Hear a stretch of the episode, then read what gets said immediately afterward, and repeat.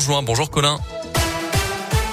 Bonjour Mickaël, bonjour à tous. À la une de l'actualité ce matin, il existe une base raisonnable pour croire que des crimes de guerre et des crimes contre l'humanité présumés ont été commis récemment en Ukraine. C'est ce qu'a annoncé hier soir la Cour pénale internationale. Son procureur souhaite déclencher aussi vite que possible des investigations à ce sujet.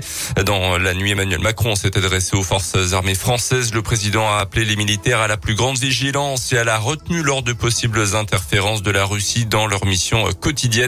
La pression s'accentue donc sur la Russie et son régime alors que la deuxième ville d'Ukraine est visée par l'armée russe en ce moment et qu'un immense convoi militaire de plusieurs dizaines de kilomètres de long s'approche de Kiev, la capitale. Hier, les premiers pourparlers entre Russes et Ukrainiens n'ont rien donné. Les deux parties ont prévu de se revoir dans quelques jours. Euh, ce lundi, discussion également entre Emmanuel Macron et Vladimir Poutine pendant une heure et demie, a indiqué l'Elysée. Le président russe a confirmé sa volonté d'éviter les frappes contre les civils et les axes routiers ukrainien. Côté euh, sanctions, la Russie ne disputera pas le prochain mondial de foot au Qatar. Les médias proches du pouvoir russe comme RT et euh, Sputnik sont euh, interdits de diffusion dans toute l'Union européenne. Dans le reste de l'actualité, dans l'Ain, c'est le grand jour ce mardi pour les, les, élèves en BTS au lycée agricole de Sibins à Misérieux. Six jeunes Indinois se rendent aujourd'hui au Salon de l'agriculture de Paris accompagnés de leurs vaches. Ils vont participer au trophée international de l'enseignement agricole.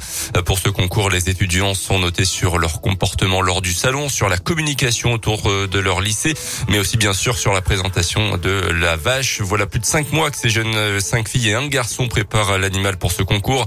Un travail au quotidien pour que Neridiane, c'est le nom de cette jeune Primolstein de 4 ans, soit fin prête. Émilie de Grave l'une des étudiantes. On lui a appris plusieurs choses, à marcher par exemple, à reculer pour pouvoir euh, la manipuler sur le salon. On a aussi entraîné pour l'épreuve de contention, notamment sur euh, avoir une corde autour de l'encolure euh, qui arrive euh, en hauteur au-dessus de sa tête. On lui a appris pas mal de choses, à être calme dans toutes circonstances. Donc on l'a fait par exemple venir dans le lycée où tous les élèves l'ont applaudi.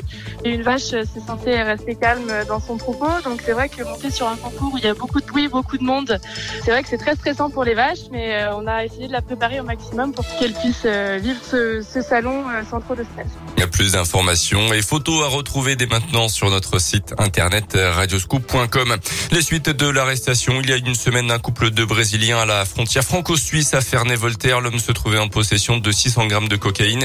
La femme avait sur elle plus d'un kilo de cette même drogue selon le progrès.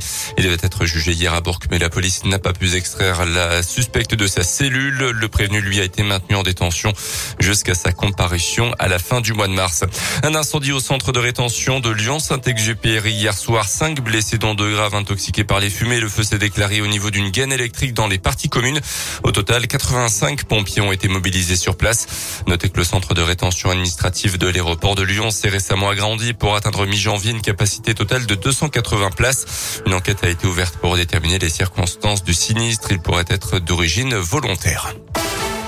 Le début des demi-finales de la Coupe de France de foot ce soir. Nice reçoit Versailles, club de quatrième division. Ça sera à partir de 21h.